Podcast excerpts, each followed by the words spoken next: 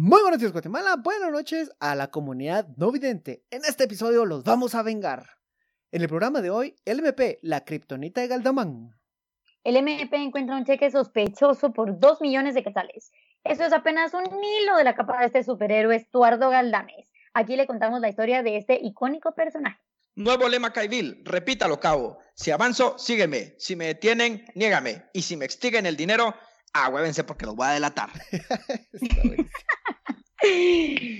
mira, mira, dijo el ciego. Escúchame, escúchame, dijo el sordo. Hagamos un monumento en braille en una pared, dijo la muy. Buen arreglo. Bienvenidos a este su Chajalele, el único podcast, 40% información, 40% risas, 20% mala adicción. Saludos desde el Salón de Proyectos de la MUNI, donde me están presentando la próxima obra maestra, Parques con caminadoras para personas sencillas de ruedas. Vámonos de una vez.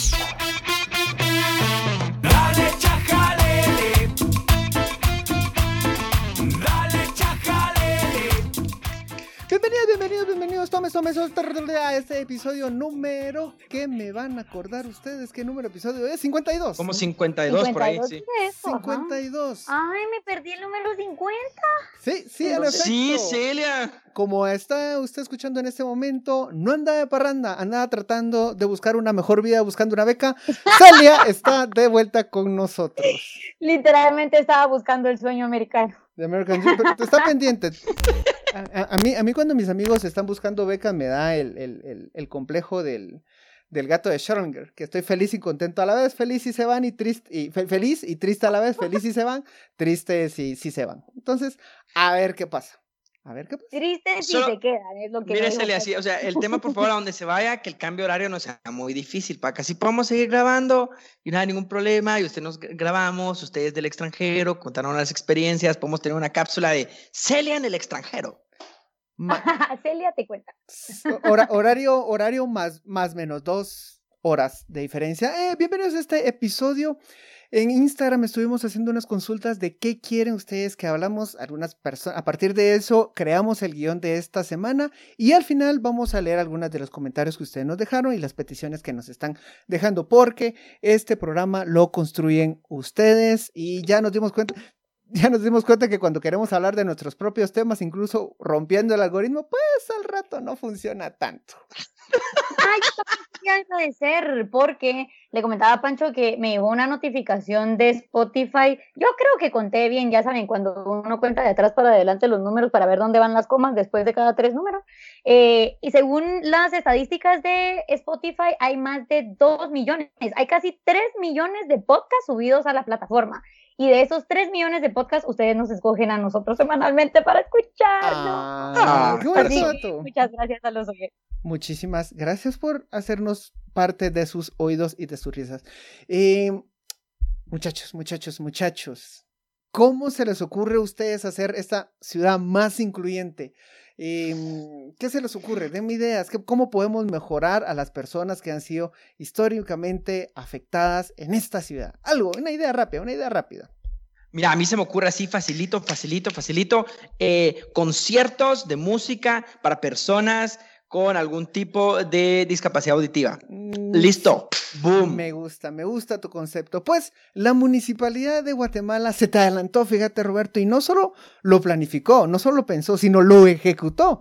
Esta semana, ustedes ya saben perfectamente de qué estoy hablando, el paso a desnivel con la decoración en braille. es que a ver, a ver, primero. por, si alguien, por si alguien se lo perdió. O sea, por si alguien se lo perdió y no se enteró qué fue lo que pasó. La MUNI hizo un paso a desnivel. Wow, gran noticia. Otro paso a desnivel en la ciudad que se llama La Marimba. Creo que el paso a desnivel, mucha que no sé dónde está. Yo sí lo quiero ir a ver. Yo honestamente sí quiero ir a ver el muro del paso a desnivel. Después, después ¿Se recuerda que antes cuando uno se metía, digamos, al club alemán, y decidía que tenía que regresar a la zona 15 o bajar por el columpio, a Vistahermosa o bajar por el columpio, ahí antes había un simple semáforo que no le estaba haciendo ningún daño a nadie. Ya sé Entonces, ese fue el semáforo que quitaron y decidieron hacer un paso a desnivel, que valga decirlo, los vecinos se opusieron rotundamente durante años, pero a la MUNI, como cosa rara también, le peló e igual hizo el paso a desnivel. les, pongo un poquito más de contexto de ese paso a desnivel y después vamos a ahondar en, en, la, en el fetiche que tiene la municipalidad por los pasos a desnivel. De hecho, eso es la respuesta a una torre de apartamentos, a dos torres de apartamentos que están construyendo en, las, en el área detrás ahí del, del Hospital El Pilar, y el Colegio, colegio Valle Verde. Eh, los vecinos en efecto se opusieron porque se estaban reclamando que en esa área ya no hay agua. Sin embargo, la municipalidad autorizó la construcción de estos apartamentos y con esto vino una obra de arte majestuosa, única en su especie, el único muro en braille imposible de leer. Imagínese esta majestuosidad. O sea, es, es un paso de desnivel y es una pared gris de concreto, así como son los, los pasos a desnivel. Y en ese gran muro, o sea, que tendrá más de unos 10, 15 metros aproximadamente, decidieron escribir eh, en braille una, una frase, por cierto, la frase buenísima, o sea, a tope de creatividad, a tope de ingenio esa frase. A ver, ahorita vamos a hablar de la frase, pero bueno, el asunto es que decidieron escribirla en braille con boyas, o sea, las boyas que se ponen en la carretera para, para hacer separaciones, no sé. de velocidad. Pues yo no sé si se llaman reductores de velocidad. No, son boyas. Los reductores de velocidad son más chiquitos. redondas. Son más chiquitos los reductores de velocidad. Sí, los reductores de velocidad son los chiquitos, Celia, son, son unos chiquititos. Pero también se usa, o sea, se usan como túmulos, pues. Ah, sí, ajá, que a veces se usa también como túmulo. Con esas boyas decidieron escribir en braille una frase y bueno, pues las críticas se dejaron venir lógicamente. La frase dice, Guatemala, todos somos Guatemala, Guatemala somos todos. Guatemala somos todos. Todos somos Guatemala. Todos somos Guatemala. Guatemala. Mano, se me hace que lo único que hicieron es, a ver, traducime tres palabras en braille y yo me hago grande, yo hago el resto. Sí, exacto, pero fíjate, Pancho, que ahí está, yo ya encontré la defensa de la MUNI. La MUNI ahorrando costos, le cobraron el diseño, el diseño de ese poema tan majestuoso e, e inspirador. Y, le dijeron, por cada palabra diferente que usemos, le vamos a cobrar más. Puro Entonces, telegrama. Muni dijo, deme tres palabras, hágame el poema con tres palabras, y así lo hicieron. Hágame la, composición con tres palabras, porque yo tengo dinero para tres palabras, y no se pasa. Mi mamá me mima. Ahí está, control C, control B, B, B, B, B, en diferente orden. Fin. No, y a ver, también, porque pues no tenemos por qué saberlo todo, el, el, braille es el sistema que se utiliza para que las personas no videntes puedan leer. Entonces, es un resaltado en el que las personas ponen sus manos y eh, sus van leyendo con los dedos. Entonces, lo que todos pensamos es, ok, estás hablando de inclusión en una ciudad que sabemos que no es nada incluyente, ni siquiera para los peatones que pueden ver, pueden escuchar, pueden caminar tranquilamente y estás poniendo en lenguaje braille sobre una pared, como ya nos comenta Roberto, es, es imposible esto, es imposible leerlo. Las personas no videntes no manejan, no lo van a ver, las personas no videntes no van a tener acceso, no pueden tocar esta obra majestuosamente idiota. Entonces, la cuestión es, nos, nos, están dando espejitos nuevamente. A mí la verdad es que muchas sí me, me molesta, o sea, lo siento un insulto verdaderamente porque las personas no videntes no están siendo incluidas en la ciudad por poner este tipo de arte, entre comillas, en un paso a desnivel. Para, para mí, de verdad que es burlarse, burlarse de la ciudadanía y burlarse sobre todo de las personas no videntes, haciendo creer que se les está incluyendo de una forma que no lo es, no la única forma, la única forma, la única forma de que es, de, que realmente sea incluyentes es que cada persona no vidente que vaya pasando por el lugar, la agarres con una grúa y la pases así restregándose por toda la pared y que dice Guatemala, ya, ya, Una ya. mano de mica. ahora, ahora, ahora. Hay... De hecho, ese, ese, confuso poema, para leer esas majestuosas palabras, vamos, a tan profundas que te llegan al corazón que, que no te dicen nada. A mí, mucha lo que me, que me pone a pensar tanto y que me preocupa son los equipos de planificación de la MUNI. O sea, mira, pues, o sea, ¿quién pensó en esto? ¿Quién lo planificó? Va, a ver, te, te, te, doy un argumento y a, ver, como, el único comentario que yo dije, ah, casi tenés razón, pero al final del día no, era una persona que decía, mucha, es que esto es arte.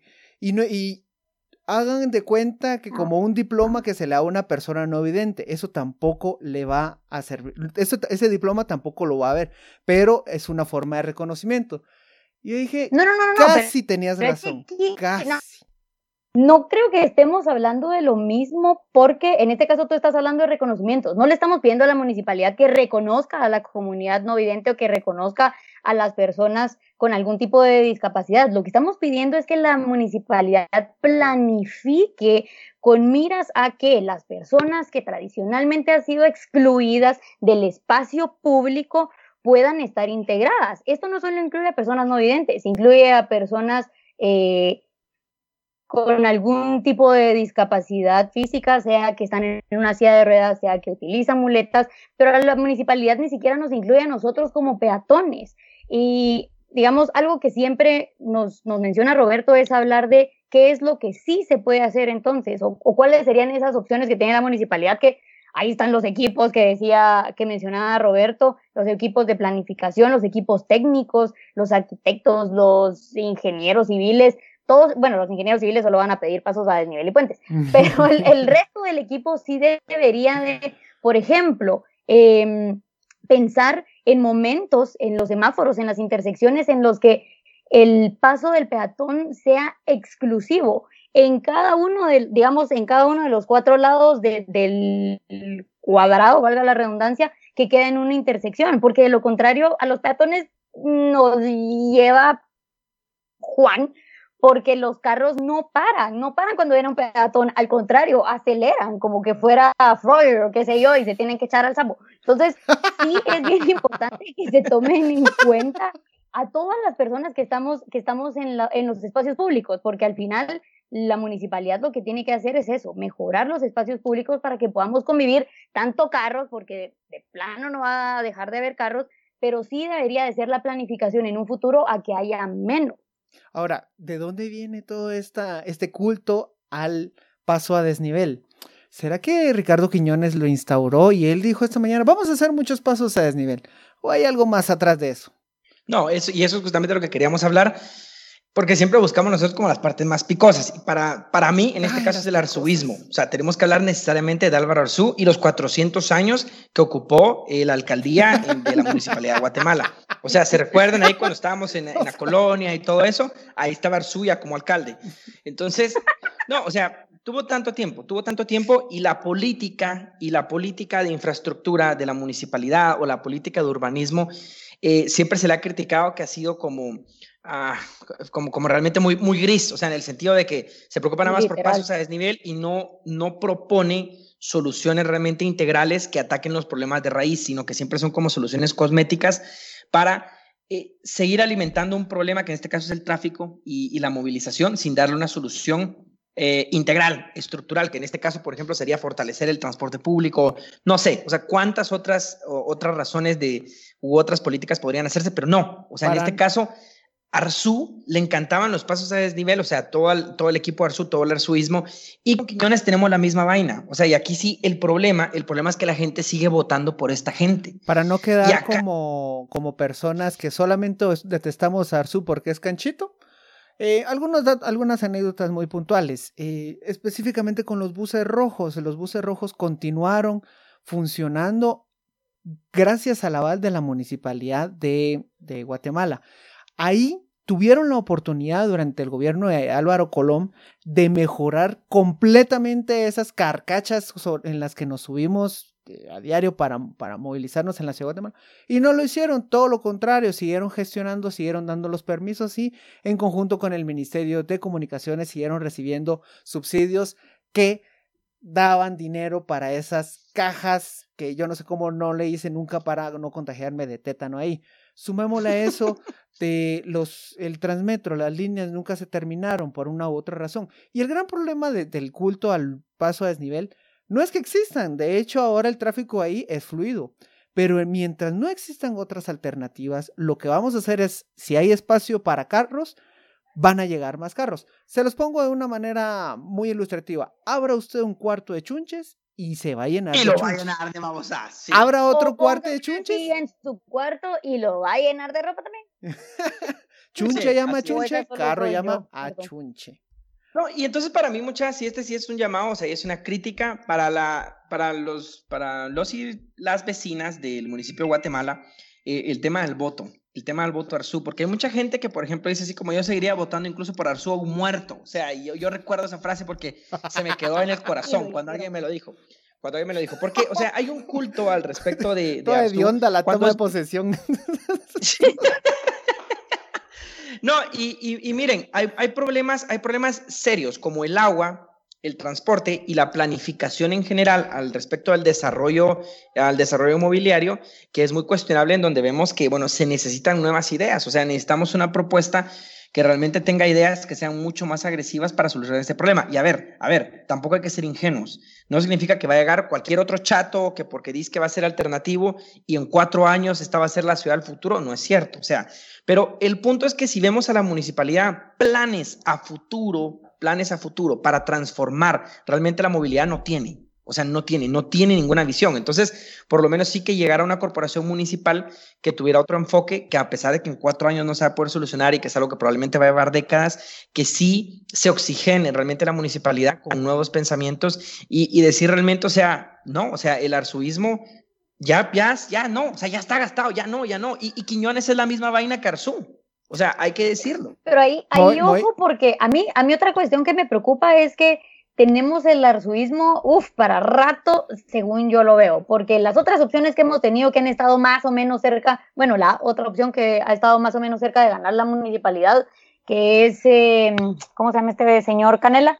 Canela. Roberto González es parte del arzuismo, de hecho, recuérdense que se alió en algún momento, eh, creo, con Unionista. Qué buena magia le pegaron.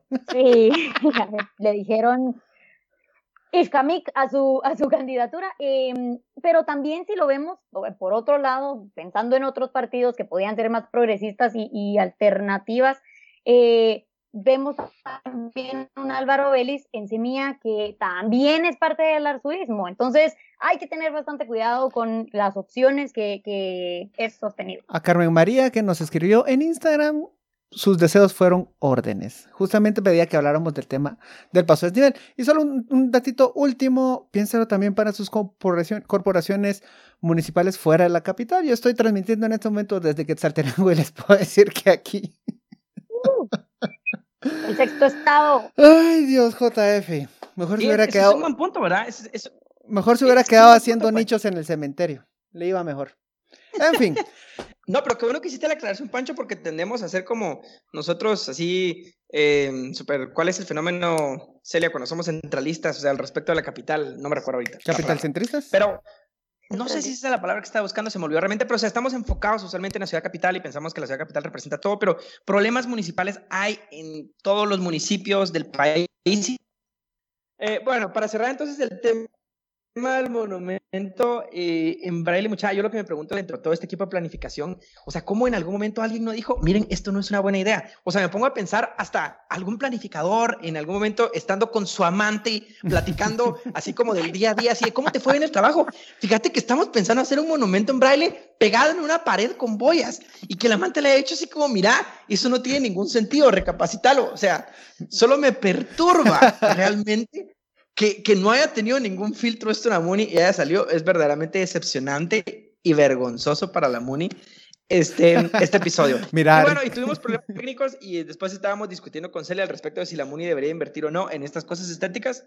No, no, eh, no, es que yo sí creo que tiene que haber una inversión en lo estético. Para algo pagamos nuestro boleto de ornato, pero no creo que sean estas, mis amigos conservadores van a estar contentos del argumento, no creo que estas sean las formas, no, no en un paso a desnivel, que es lo que menos necesitamos en, en Guatemala, eh, y que es un mal incentivo, es un incentivo perverso para que siga habiendo carros, claro, porque alguien mencionaba también en redes sociales que eh, la planificación urbana va muy de la mano con la seguridad también, la percepción de seguridad y la seguridad ciudadana, que eso también tiene mucha razón. Entonces, de repente, y antes de pensar en lo estético, pues habría que armar una estrategia junto con el Ministerio de Gobernación, ¿verdad? Para que hubiera más seguridad y las personas sí, eh, pues nos animáramos a caminar más, de repente usar la bicicleta, patineta, salir en lo que usted quiera, pero que no sea un carro.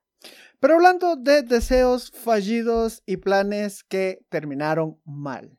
Galdaman, este joven insigne que, que ustedes lo recordarán en, en, episodios pasados como diputado del PP, diputado de FCN y candidato a la presidencia por FCN Nación. Rápidamente lo pongo en contexto, el MP lo está acusando de recibir 2 millones producto de una comisión ilícita. Al menos 2 millones. es lo que. Eso es, el dinero que se ha logrado trazar ahorita. Eso es lo que tienen ahorita. De hecho, Estuardo Galdames está preso desde el 23 de diciembre. Ayer nos pusimos a ver brevemente el video de la captura y. a, mí no me gusta alegrarme de esta gente porque sé que la está pasando mal, pero. Eh, cuando Pero es inevitable hacerlo, vamos, porque no, no, tan no, descarados y cínicos, o sea. es que me están haciendo cosquillas ahorita, es por eso. Este, lo que ocurrió es que en ese momento él se presenta, llegan todos los periodistas a torre de tribunales, él llega con la oreja sangrando, nunca explicaron exactamente por qué, y le preguntan, señor, eh, señor Galdames, ¿nos puede decir qué pasó? Pues nada, yo estoy aquí eh, aclarando mi situación. ¿Por qué? ¿Dónde estaba escondido? Yo no estaba escondido, pero entonces, ¿por qué no se había entregado? No, si yo me entregué hoy, señor Galdames, hoy llegaron, hicieron un operativo y ahí fue donde lo capturaron. O sea, sí, es, o sea, llegaron, me pidieron que me identificara y yo me entregué. Y me quise entregar, agrega y no sé por qué, este 23 de diciembre, que es una fecha muy especial no sé si él estaba soñando con que, con que llevar un poquito de sus dos millones, hacer los tamales y llevarlos a la cárcel o al menos a prisión preventiva. No sé qué tenía en mente el señor.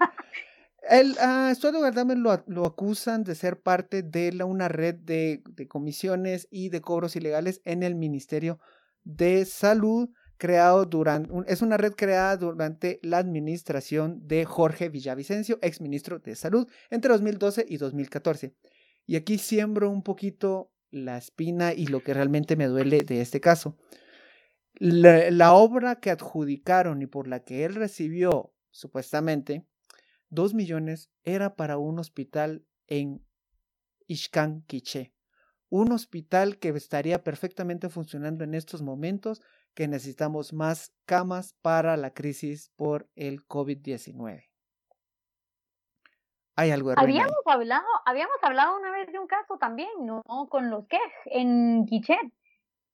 No. Un caso que tenía que ver con el Ministerio de Salud, ¿no? Yo me recuerdo perfectamente que, que Luis Ángel nos, nos pasó una nota que él había hecho, si no estoy mal, un video en el que en el que Haroldo Quej y Roxana Valdetti salían como poniendo la primera piedra, el primer blog, si no estoy mal, de un hospital y la verdad es que me preocupa que sea tan recurrente eh, el hecho de ver al, al, Ministerio de Salud y ver la salud en general como un botín aquí en Guatemala, como un, una, una cuestión en la que se puede engañar tan fácilmente a la ciudadanía, ya lo sabemos, en la política es tan normal eh, pues hacer negocios con la salud que varios diputados como que le apuntan a esta estrategia para conseguir este pago de, Sobornos. Sí, sobornos, básicamente. Mordidas.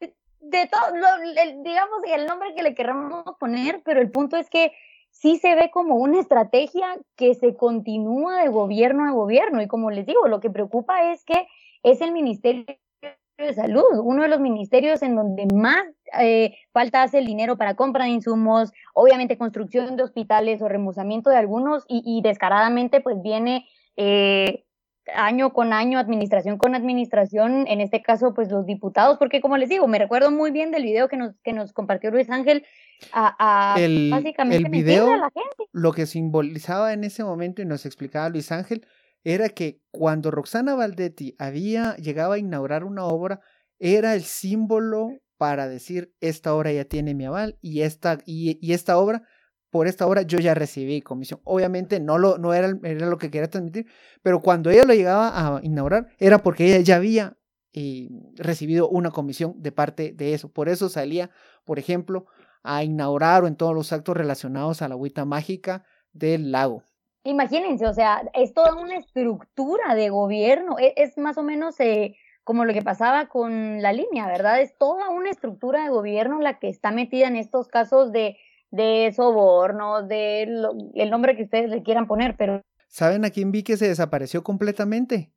Betty Marroquín, la ex, la ex candidata a vicepresidencia de ah, FCN Nación. Un poquito de contexto, durante las elecciones 2019, el binomio Galdames Marroquín obtuvo 181.093 votos y eso les dio el octavo lugar con el 4.12% de los votos válidos.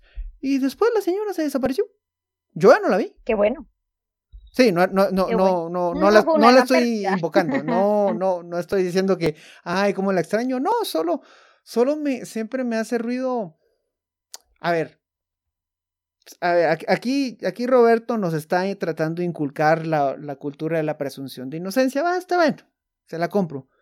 Pero ¿no será que cuando ya está, corres a una presencia con este tipo de personas, no tenés, no sentís ese aroma a que te llega y te dice, esta persona en algo anda?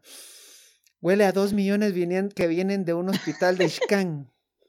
Y eso es lo que, eso es lo que le descubrieron, vamos, o sea, lo que no le han descubierto todavía. Sí, qué difícil, mano, qué difícil. Yo no me pongo a pensar mucho en eso. Yo honestamente sí creo que el, al momento que la gente se mete a participar en política, así como esta Betty Marroquín, eh, más allá que no venía como funcionaria pública, sino que venía de fuera, siento que es gente que muchas veces sí se mete un poquito más por el discurso y, no necesariamente que está tan involucrada con todos los negocios y más bien la impresión que me da es que las estructuras de políticas que son bien politiqueras y que sí están metidas en todo el negocio de los sobornos, lo que hacen es utilizar el entusiasmo o utilizar el activismo de ciertas personas para, para llevar a cabo candidaturas. no sé, no estoy metiendo las manos a fuego por Betty Marroquín, o sea, yo no la conozco, no sé si es corrupta, no sé si no es corrupta, o sea, solo digo, no ha participado directamente en el gobierno, pero me da la impresión que muchas veces sí se utiliza también a la gente, porque no sé si recuerdan, por ejemplo, Otto Pérez Molina, antes de llegar a la presidencia, que su vicepresidente era Cayo Castillo.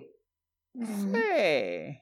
Sí, o sea, entonces, no sé si Cayo Castillo está involucrado en algo. Cuando, pero también es un, es un modelo bastante utilizado por los partidos, pero eso se explica con que los partidos, uno, son vehículos electorales y dos, eh, básicamente el modelo de Guatemala es los partidos atrapalo todo. Pero también lo que buscan los partidos es congratularse con ciertos sectores. En el caso de, del PP, pues con el sector privado, lo mismo vimos con la UNE, por ejemplo, cuando el vicepresidenciable era em, Leal Castillo, Lo, mismo, lo mismo pasó con la UNE cuando el, cuando el vicepresidenciable y vicepresidente fue Rafael Espada, que era como congraciarse con un sector académico, entre comillas. Entonces, es, pero ¿dónde, ¿dónde me dejan?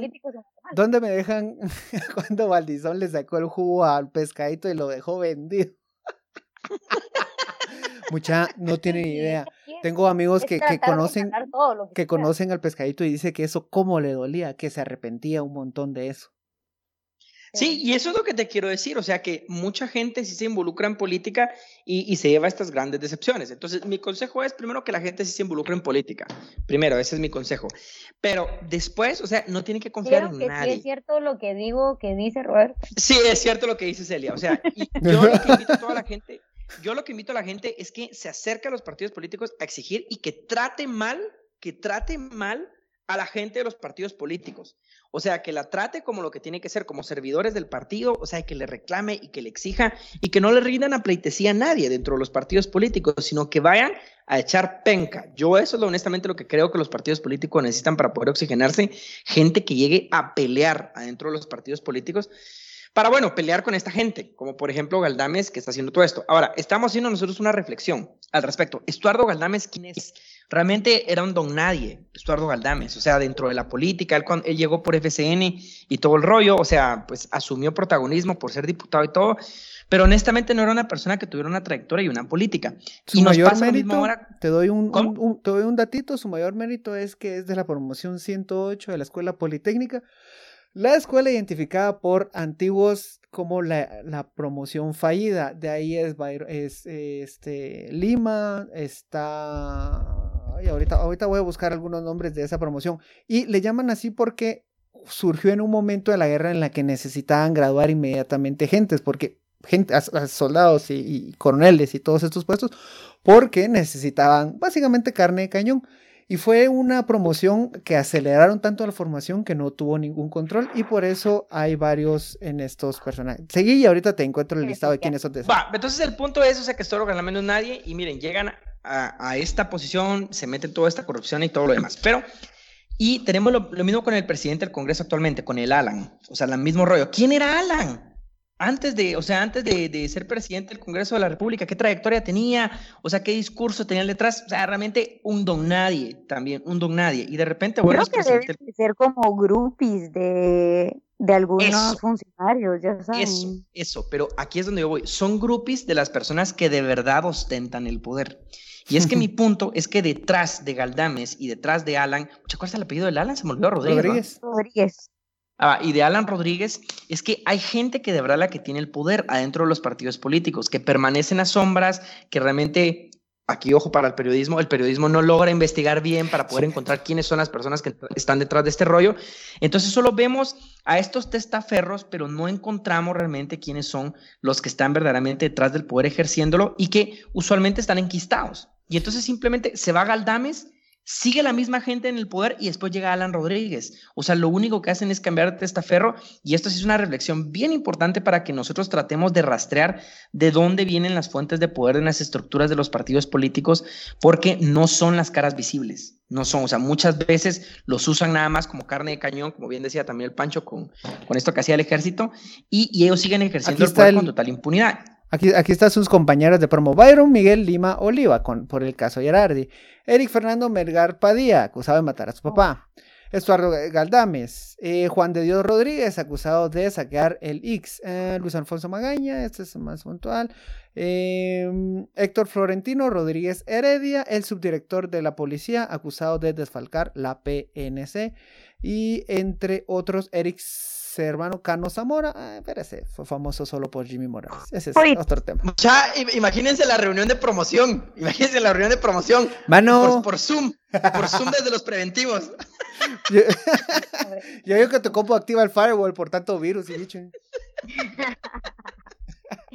No, a ver, y también, además de lo que, de lo que mencionaba Roberto, que definitivamente creo que siempre casi siempre regresamos al mismo foco que son los partidos políticos. Esto también nos explica cómo es que funciona la inversión eh, del pago de casillas en el Congreso de la República, porque muchas veces las personas dicen es que pagó un montón de dinero y no va a tener ese retorno de inversión en el poco tiempo que dura una eh, que dura una legislatura eso es precisamente, y por el bajo, bajo, entre comillas también, ¿verdad? Salario que reciben los diputados. Los diputados no llegan ahí por el salario que reciben mes a mes. La, el mayor incentivo, que nuevamente es un incentivo perverso, es este tipo de negocios que saben que pueden llegar a ser, ese saqueo de la administración pública que, hacen con, con, este tipo de obras. Por eso es que se le tiene que poner tanta atención también al listado geográfico de obras del Congreso de la República y de, de este mm, gasto que se hace a nivel local, porque de allí es de donde sacan ese pago para esa inversión inicial que ellos hacen. Y por ese círculo vicioso es que tenemos a estas figuras políticas que no ven eh, como de, mencionaba Roberto, no ven esto como un servicio, no ven esto como un servicio público, como servicio a la ciudadanía, ven esto como una forma de enriquecerse de forma rápida e ilícita. Hay, hay, gente que invierte en Bitcoin y hay gente que invierte en una casilla de diputados. Pues yo no sé usted ah, todo lo criminaliza. Y, y, tiene más rendimiento la casilla de diputados, vamos, si me permitís decirlo. no y necesariamente puedes... vas a ser libre por mucho tiempo, pero o sea, de que te, te rinde más, te rinde más. Cinco años bien Mucha vividos. Y ya, ya para ir cerrando. De un montón del tiempo, ajá, para ir cerrando. De González. A, los chismes. A, a, ver, solo de González nos pedía hablar de Galdamán. Estás más que servido. Yo les traigo un chismecito rapidito que, que lo, lo en la, hablando del arzobismo, se están peleando y grueso desde hace tiempo. De hecho, hay dos, hay dos alas, dos descendientes del arzobismo. Está la de Quiñones y está la de Álvaro Arzú Jr. Y se pelean tanto, incluso ahí vean un detalle. Apenas llegó eh, Quiñones a la alcaldía y empezaron a cambiar los colores institucionales de las patrullas, de, de las insignias de la municipalidad, es porque ya se empeza, eh, querían empezar a despegarse de eh, la herencia de Arzú. Y cuentan que Quiñones es el próximo candidato a la presidencia de mi bella Guatemala y es al que más le está apostando con todas las pistolas para que nos guíe en el futuro. Vos es que es guapo el muchacho, vos, o sea, está galán, puede pegar, está galán. Yo, yo sí, yo sí voto por él. Uy, pero solo abre la boca y. uf. Pero, o sea, a la gente le va a gustar, va, porque es blanco, o sea. el, el- sí el es problema, la gente no quiere que la boca, quiere que se la cierre con un beso. Y ya solo para No, cerrando, ajá. hablamos, hablando de algunas personas nos sugirieron algunos temas y creo que esta ya es la agenda del siguiente tema. Jimena y Jorge nos dicen, Jorge nos dice, somos el muro de Biden y Jimena nos pregunta, ¿qué significa la visita de Kamala Harris a Guatemala? Mm, ahí hay un par de cositas que podemos anotar. Yo siento que es más el escándalo que están haciendo, más de lo que van a so- somatar ahorita en la mesa, pero vamos a eh, nutrirnos un poquito más de eso y le vamos a traer la información. Las otras personas que también mandaron sus comentarios, estamos tomando nota de todo lo que ustedes nos están mandando para ir incluyéndolo en futuros programas. Llegamos al final de este episodio 51 con la resurrección de Celia. Le mandamos un fuerte abrazo a Luis Ángel que hoy no pudo estar eh, con nosotros y a Danilo que anda ahí a- armando unas cositas interesantitas. Muchísimas gracias, buenos días Guatemala, buenas noches, adiós.